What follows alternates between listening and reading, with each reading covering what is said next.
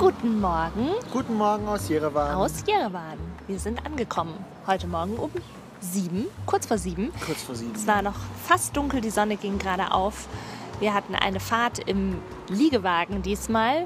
Kein Zweierabteil im gemütlichen Schlafwagen, sondern Ein ein offenes Abteil. genau, wir hatten zwei nette Mitreisende aus Russland, Mutter und Tochter. Und die waren sehr, sehr nett und sehr kompatibel. Ja. Der Grenzübertritt war total easy, muss ich sagen.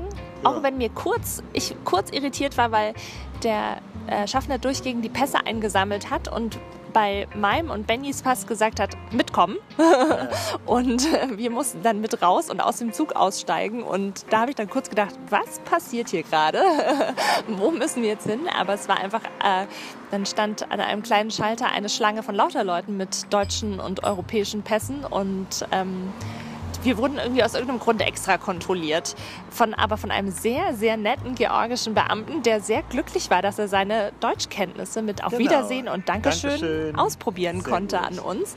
Von daher, wahrscheinlich war das der Grund, dass er gesagt hat, komm, bring mir die Deutschen, ich möchte ein bisschen Deutsch reden. Aber es war echt sehr nett. Also man muss sagen, der, äh, der Grenzübergang von, Aserbe äh, von, von Aserbaidschan nach ähm, äh, Georgien war ein klitzekleines bisschen ruppiger. Und hier war es eigentlich sehr, sehr freundlich, kann man nicht anders sagen. Dafür war der Zug hier ein bisschen ruppiger. Ähm, Weil es hing natürlich auch so ein bisschen damit zusammen, dass wir in einer anderen Klasse jetzt die Tickets hatten und äh, die Pritschen tatsächlich relativ fest waren. Und das Lustige ist halt auch, der Zug Der Der- Begriff Pritsche trifft es auch. Äh, genau. gut. Der, der Zug war recht, ich würde den Fachbegriff knopselig verwenden, weil jedes Mal, wenn er um irgendeine Ecke gefahren ist, wenn man sich so überlegt, quasi dieses Zugfahrgestell, das muss ja irgendwie, ja, sich irgendwie relativ leicht bewegen, sozusagen, wie so ein Gelenk bei einem Sportler. Aber bei diesem Zug war das Gelenk eher wie bei mir, wenn ich gerade frisch aufgestanden bin, war so knack, knack, knack, knack, knack, quasi. Es ging dann so in drei Grad Schritten sozusagen. Und ähm, da der Zug mit einem gefühlten Affenzahn eigentlich durch die Nacht geheizt ist und auch ganz interessantes Teil, die, ähm, die Gleise sind hier nicht verschweißt, sondern nur vernietet. Das heißt, du hast so diesen ganz klassischen Zugsound, quasi, dass du immer tüdüng, tüdüng. und jede, jedes einzelne Gleissegment liegt auch ein kleines bisschen anders und manchmal macht es so Sprünge. Genau. Man wünscht sich schon, dass wir nicht meiner- entgleisen. ich bin viel gehopst in meiner Liege. genau. Ja, aber wir sind gut angekommen und jetzt sind wir, haben wir in Jerewan am Bahnhof war erstmal ein großer Markt aufgebaut schon, obwohl es äh, noch sehr früh war. Viel Das war frisches ganz Obst und. Gemüse oder fast Genau. ausschließlich. Und wir haben zwei nette Hamburger, die in Basel leben, äh, getroffen und sind mit denen zusammen hier in die Stadt marschiert. Wir haben uns einfach mal das Taxi gespart und haben gedacht, jetzt ein bisschen aufwachen und durch das morgendliche Jerewan Bewegen. laufen, bewegen. Genau, Ja. sind wir hierher gelaufen zum Platz der Republik. Und hier- hier, da haben sich unsere Wege dann leider schon getrennt. Und wir sind jetzt hier um die Ecke einfach gegangen in einem kleinen Coffeeshop.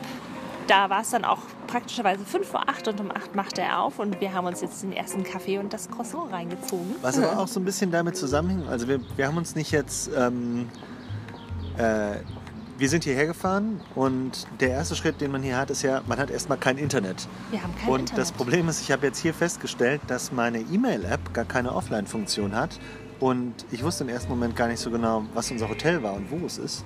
Ich hatte nur vermutet, dass es hier ist, aber da, wo ich das Hotel vermutet habe, fand sich dann unser Frühstück. Also von Genau. daher wenigstens etwas. Stimmt. Und jetzt haben wir auch schon wieder Internet. Und Coffeeshops haben ja gutes WLAN. Von daher hat sich das hier angeboten. ja. Genau, das heißt, wir machen jetzt unseren schönen Dreiklang, wird Dreiklang Kaffee, Internet und dann 14 Uhr können wir in unser Hotel einchecken. Das heißt, bis dahin haben wir noch ein bisschen Zeit. Jetzt ist neun irgendwie rum und dann, Genau. genau, dann explorieren wir. Und wir haben auch das Hotel nur, weil wir hier, ähm, das Interessante ist, der Zug fährt nur jeden zweiten Tag. Und der Zug ist auch ziemlich busy, also von daher, man kriegt nicht unbedingt immer Tickets. Deswegen sind wir ein bisschen länger in Jerewan, als wir ursprünglich Airbnb-Tage hatten. Und jetzt sind wir genau einen Tag im Hotel, danach vier, Fünf fünf, Tage. Tage. im Airbnb und danach wieder ein, Ein zwei Tage im Hotel. Genau. Genau. Und dann geht's zurück nach Tiflis. Aber erstmal schauen wir uns heute an, was die Stadt hier zu bieten hat. Die wacht nämlich langsam auf. Das Leben hier geht in der Regel auch schon in Tiflis, es geht ein bisschen später los. Also wenn man heute Morgen um sieben durch die Stadt läuft, äh, war nichts los gefühlt. Und das ist ja jetzt in Deutschland, wenn man um sieben Uhr morgens durch München an einem Wochentag läuft, ist ja schon, schon Berufsverkehr am Gange. Ja. Und hier würde ich sagen, jetzt ist neun Uhr, jetzt wird es langsam, ja, jetzt langsam gehen die, die, Leute zur Arbeit. Also es ist äh, tatsächlich vor neun ist hier nicht viel, nicht viel los. Aber dafür geht es abends dann länger. Ja. Gut. Cool. Soweit von Wir hören uns später. Genau.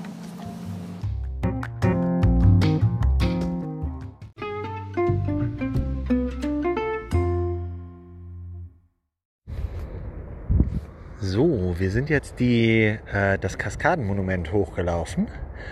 Und ähm, das Kaskadenmonument ist ein, äh, ja, eigentlich ein großes Monument. Eine Riesentreppe. Eine Riesentreppe, so ein bisschen wie, wie die großen Treppen in, in Spanien, in Italien. aber hier einfach sozusagen am, ähm, an einem Hang des, des Talkessels, in dem Jerewan drin liegt.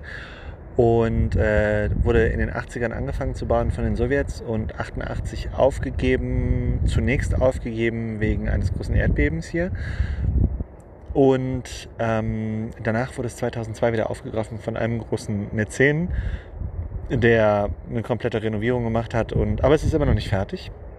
Jedenfalls haben wir einen tollen Blick von äh, hier den obersten Stufen von diesem Monument runter auf die Stadt.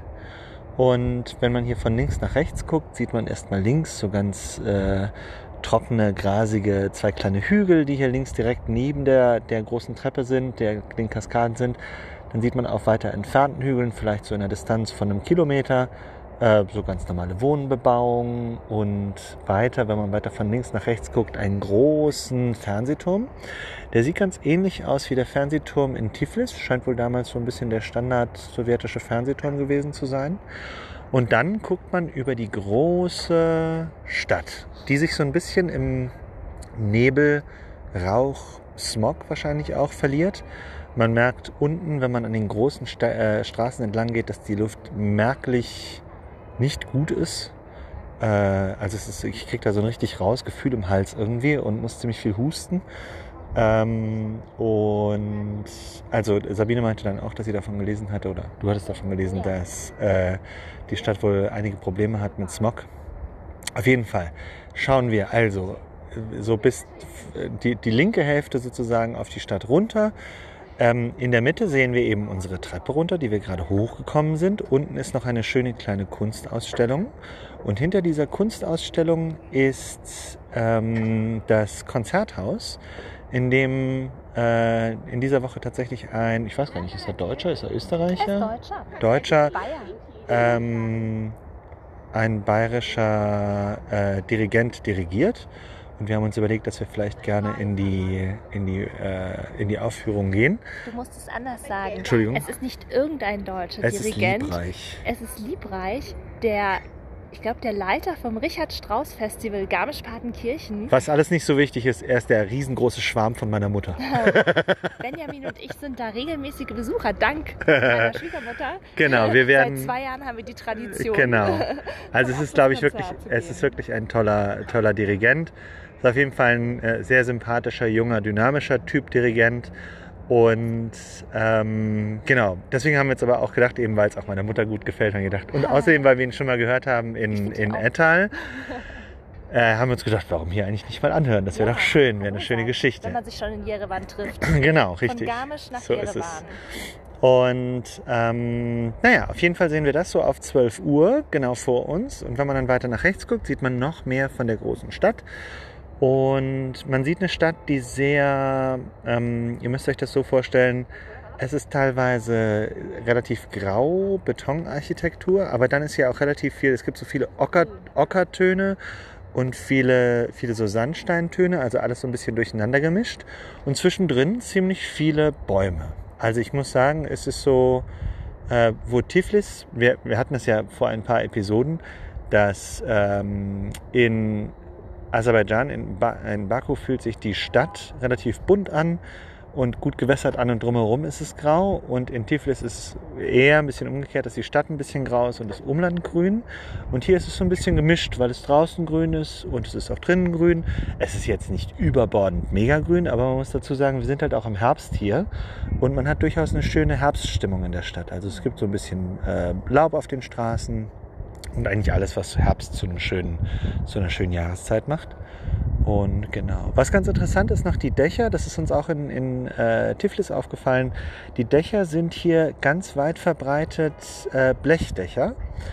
Ähm, das heißt einfach große, entweder silberne oder graue ähm, große äh, Blechlagen oder rot angestrichene Blechlagen. Die sind dann wahrscheinlich schon ein bisschen mehr verzinkt und so ein bisschen gegen Verwitterung ge geschützt.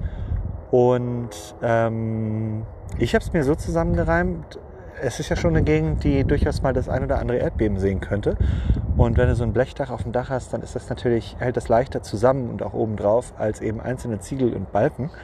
Und, aber wer weiß, wie es ist. Ansonsten gibt es ja auch ziemlich viele Hochhäuser. Ich würde sagen, so vielleicht so 10, 12 Stockwerke hoch, äh, die so manche noch im älteren Plattenbaustil und andere wiederum so ein bisschen im neueren, so 90er Jahre oder ich sag mal so, wurden vielleicht so um 2000 rum gebaut, aber so im Stil europäischer 90er Jahre oder später 80er Jahre vielleicht. Ja. Fällt dir noch was auf? Nee, also ich finde es, ja, es ist schon deutlich grüner als, äh, als Tiflis und was es auch äh, ist, ist es zwar, wir hatten ja vorher ge gesehen, dass es vom von der Wirtschaftsleistung her eher etwas ärmer ist noch als Georgien.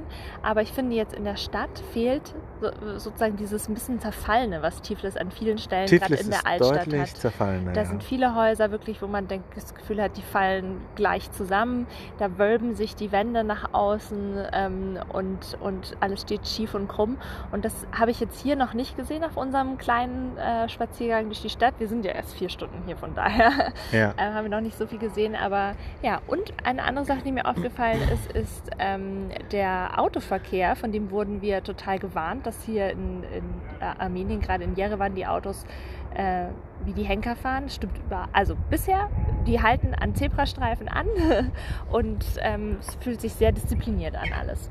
Super, ja. Also das muss man wirklich sagen. Das ist äh, auch in Tiflis, ich sag mal so, in Tiflis ist ein sehr ähm, ich würde nicht sagen aggressives Fahren, aber es ist schon ein sehr aktives Fahren. Man würde immer erst mal fahren, aber ich glaube, die aller, aller, allermeisten haben schon die Gelegenheit, doch noch rechtzeitig zu bremsen. Also auch da muss man, also ich sag mal so, wenn man, wenn man einfach mitten auf dem Boulevard läuft, wo gerade irgendwie Autos mit 70 auf einen zufahren, dann hat man ein Problem.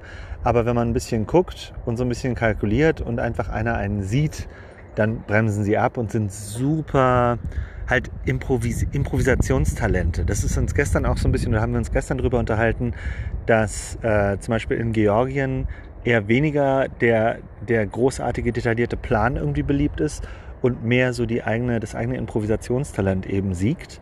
Und ähm, ich glaube, das könnte hier für die ganze Region irgendwie vielleicht ein Stück weit stimmen. Und genau. Das Einzige, was wirklich interessant ist, oder es gibt viele Sachen, die sehr interessant sind, aber nur weil ich es gerade sehe, ähm, man sieht relativ viele Polizeifahrzeuge auf der Straße und ähm, jedes Polizeifahrzeug, was gerade im Dienst ist und einfach nicht geparkt rumsteht, ähm, hat seine, ähm, seine Lichter an. Also die, diese blau-roten Lichter auf dem Dach, die flackern jedes, äh, zu, zu, jeder Tages- und Nachtzeit, ganz einfach, weil das bedeutet, dass da ist ein Polizist in der Nähe. Das ähm, funktioniert quasi als so kleine Polizeiwache, mobil. Und genau, ist on duty. Und wenn, ähm, nur wenn sie die Lichter anhaben und ihre Sirenen, dann sind sie tatsächlich eben gerade unterwegs und dann muss man Platz machen und so weiter und so fort. Aber manchmal, zum Beispiel in Baku war das auch so, äh, manchmal fährt auch einfach nur ein, ein äh, Polizeiwagen immer und immer und immer wieder auf einem Platz im Kreis und hupt alle Leute mit seiner Sirene an, die da nicht parken dürfen, weil sie gerade Touristen rauslassen, was natürlich auch ganz lustig ist. Nun gut, dann wandern wir jetzt weiter und melden uns später. Ein kleiner Nachtrag vom äh, obersten Ende der Kaskaden, ähm, weil es mich vorhin gerade wirklich geflasht hat.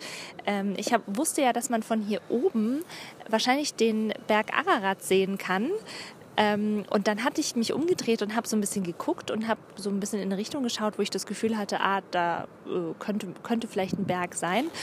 Und dann habe ich da aber nicht so richtig was gesehen. Und irgendwie gucke ich dann noch mal ein bisschen höher als da, wo ich eigentlich gucken wollte und sehe eine Bergspitze. Ähm, und also absurd hoch. ähm, und wie ich jetzt aber herausgefunden habe, ist es nicht der Berg Ararat, sondern der Berg Aragaz. Also ein anderer Vulkan, aber der ist auch über 4000 Meter hoch. Und also wirklich, man sieht über der Stadt so ein bisschen Dunst, dann Wolken und da drüber diese Bergspitze. Das ist wirklich der Hammer, wie hoch das ist. Also es ist wie, als ob da auf den Wolken ein Berg steht. Also man kann sich gar nicht vorstellen, wo der endet so anfängt. stelle ich mir den Fuji an, so, vor so ein bisschen. Dass er so wie so ein mythischer, mythischer äh, Wächter in der Ferne sozusagen da Ja.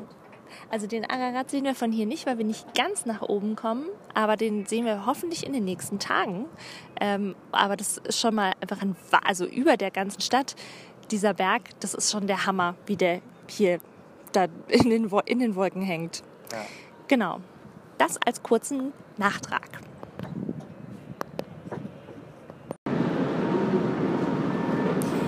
Was man hier im Hintergrund hört, sind Rolltreppen. Äh, und zwar haben wir gedacht, wir fahren die Kaskaden äh, mit der Rolltreppe runter, weil hier in dem Gebäude nebenan, nebendran immer Kunst gezeigt wird, also verschiedene Skulpturen. Und ich glaube, die meisten von armenischen Künstlern, aber ich habe auch von einem britischen Künstler was gesehen.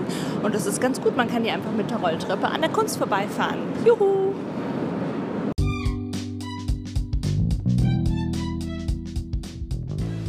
So, es ist 12 Uhr und es ist damit immer noch nicht Zeit, dass wir in unser Hotel einchecken können. Deswegen haben wir uns hier niedergelassen und ähm, essen jetzt ein leichtes Frühstück slash Mittagessen. Und wir hatten ja schon gelernt, die zwei Wörter, die einem die Tore öffnen, sind äh, Hallo und Danke in der Landessprache. Das gestaltet sich in, am, auf Armenisch ein bisschen schwieriger. Also Hallo geht, warte mal, was heißt Hallo nochmal? Oh Mist. Ähm, Barev. Barev. Barev Zes heißt Hallo. Und Danke heißt, Benjamin macht es euch mal vor. Moment, gib mir noch ein bisschen Zeit, ich muss mal nochmal nachdenken. Also es heißt Sean, Nee. Haka, Losju. Nein. Schnorr, Schnorr-Hakalotion. Also man merkt es, ich merke es mir so. Schnorr ist ja der Bremer Stadtteil, der so hübsch aussieht. Haka ist das, was die Neuseeländer tanzen. Und Lotion ist eingecremt. Also ich stelle mir eingecremte Neuseeländer im Bremer Schnorr vor. Und dann Ja. habe ich Schnorr-Hakalotion. Und das ist Ich Dankeschön auf Armenisch. Ich habe eine andere Lösung. Ich habe die, ich hab die Lösung, weil es gibt ziemlich viele Straßenhunde und Katzen hier. Und deswegen denke ich an Schnurr, also weil die Katze macht Schnurr. Äh, HK ist kurz für den Hersteller von der deutschen Pistole, Heckler Koch, was jetzt ein bisschen militaristisch ist, aber egal, man kann sich halt so merken. Und Lotio eben auch ähm, Lotion. Also, aber bei Sabine macht es deutlich mehr Sinn, dass es ein gesamthaftes Bild ergibt. Das ergibt es bei mir leider nicht. Genau, also wir müssen noch ein bisschen üben, bis uns das irgendwie locker über die Lippen kommt hier. Aber wir sind dran. Gebt uns noch ein bisschen Zeit.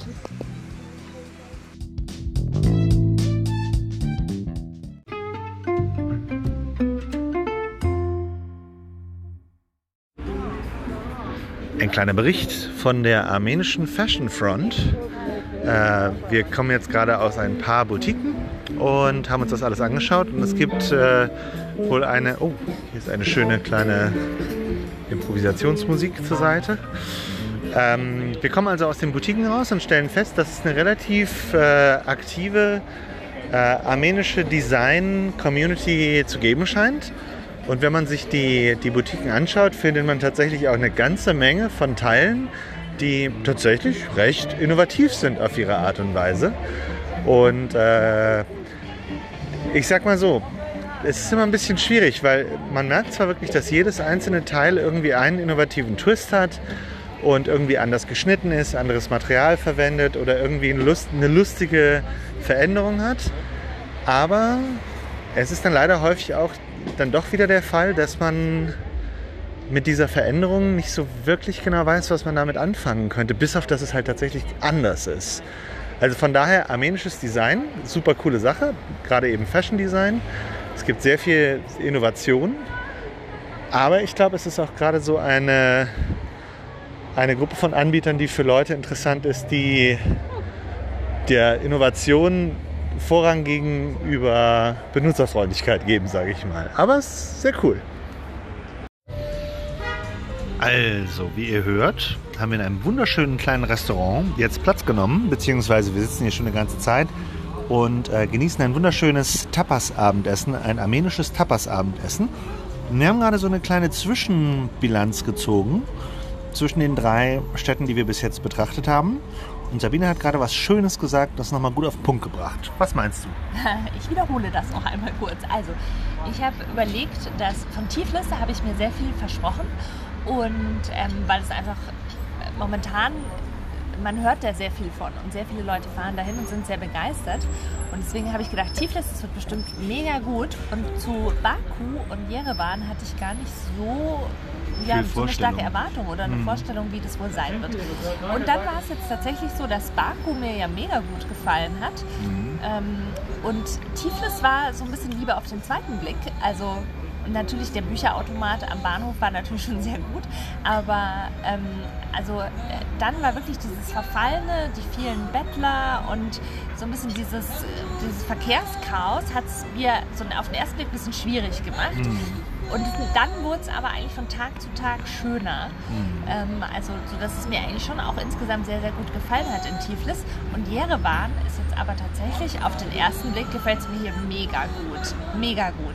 Weil es hat so eine sehr gute Kombination aus allem. Es hat so eine gewisse Coolness, es hat so ein gewisses Künstlerische, mhm. es hat viel Grün, es hat es, äh, trotzdem irgendwie modern. Ähm, es hat diese Reminiszenz an die alten Sowjetzeiten, aber trotzdem irgendwie diese, dieses coole, nach vorne gerichtete. Also ich finde das irgendwie sehr. Jerewan ist für mich momentan so das, wo ich mich so, so auf den ersten Blick, und wir sind ja erst heute Morgen angekommen, das heißt, wir sind ja gerade erst ja, keine zwölf Stunden in der Stadt. Da, ähm, ja, muss ich sagen, gefällt hm. es mir am besten fast von den drei. Hm. Mir geht es ganz genauso. Eine Sache, wie man es zum Beispiel auch so ganz festmachen kann. Ich habe ja gerade eben schon so einen kleinen Teil angesprochen zum Thema ähm, Klamotten und Fashion. Ich würde jetzt nicht davon ausgehen, dass ich in Tiflis, also wir haben es vielleicht auch einfach nur nicht gesehen, wir haben in Tiflis keine ähm, oder nicht viele äh, Boutiquen gesehen, bei denen man jetzt wirklich deutlich sehen konnte, dass es jetzt georgisches Design war oder so oder dass es so eine gewisse eigene Kreativität hatte. Dots gut Dots, aber das scheint vielleicht so eine kaukasische Kette zu sein. Georgisch. Ist es georgisch? Okay, gut. Ähm, also, bin ich gleich korrigiert. Aber irgendwie, man merkt schon eher, dass Georgien hat, glaube ich, noch ein bisschen mehr mit seiner aktuellen wirtschaftlichen Situation zu kämpfen. Oder es wirkt eher so ein bisschen an den, an den, an den Grundlagen sozusagen noch arbeitend. Wohingegen es äh, Armenien jetzt wirtschaftlich mit Sicherheit nicht besser geht aber hier äh, wirkt es ein bisschen befreiter und ein bisschen ähm, sich engagierter, sel selber helfender irgendwie. Ich meine, gut, beid, beide Länder haben mit ähm, auch eben militärischen ähm, Spannungen zu kämpfen. Georgien mit Russland und Armenien mit, mit ähm, Aserbaidschan und der Türkei. Und äh, wobei, mit der Türkei ist es nicht, nicht ähm, militärisch aber das spielt dann natürlich auch noch mit rein. Aber grundsätzlich so Jerewan kann man schon echt eine schöne, schöne allererste, allerersten Eindruck Bilanz ziehen, dass es wirklich eine schöne Geschichte ist. Allerdings eine Sache, die ganz interessant ist, man merkt schon, ah, guck mal, jetzt wird die Musik hier sehr kitschig, aber warum nicht? Ähm, es sind alles nicht unbedingt die Shoppingländer, weil alle Sachen, die aus, äh, aus dem Westen kommen, sind hier sehr teuer. Entweder gleicher Preis oder äh, im Zweifelsfall eher noch ein bisschen teurer, weil sie halt importiert wurden. Und ähm, die Sachen, die es so hier in der lokalen Währung gibt oder in lokalem Angebot gibt, die gibt es dann meistens nur sehr limitiert im Angebot. Also sowas wie zum Beispiel heute sind wir so ein bisschen durch Klamottenläden gestreift und in der Regel gibt es dann zum Beispiel ein Jackett genau in einer oder ein Teil genau in einer Größe und das passt dir dann oder es passt dir nicht.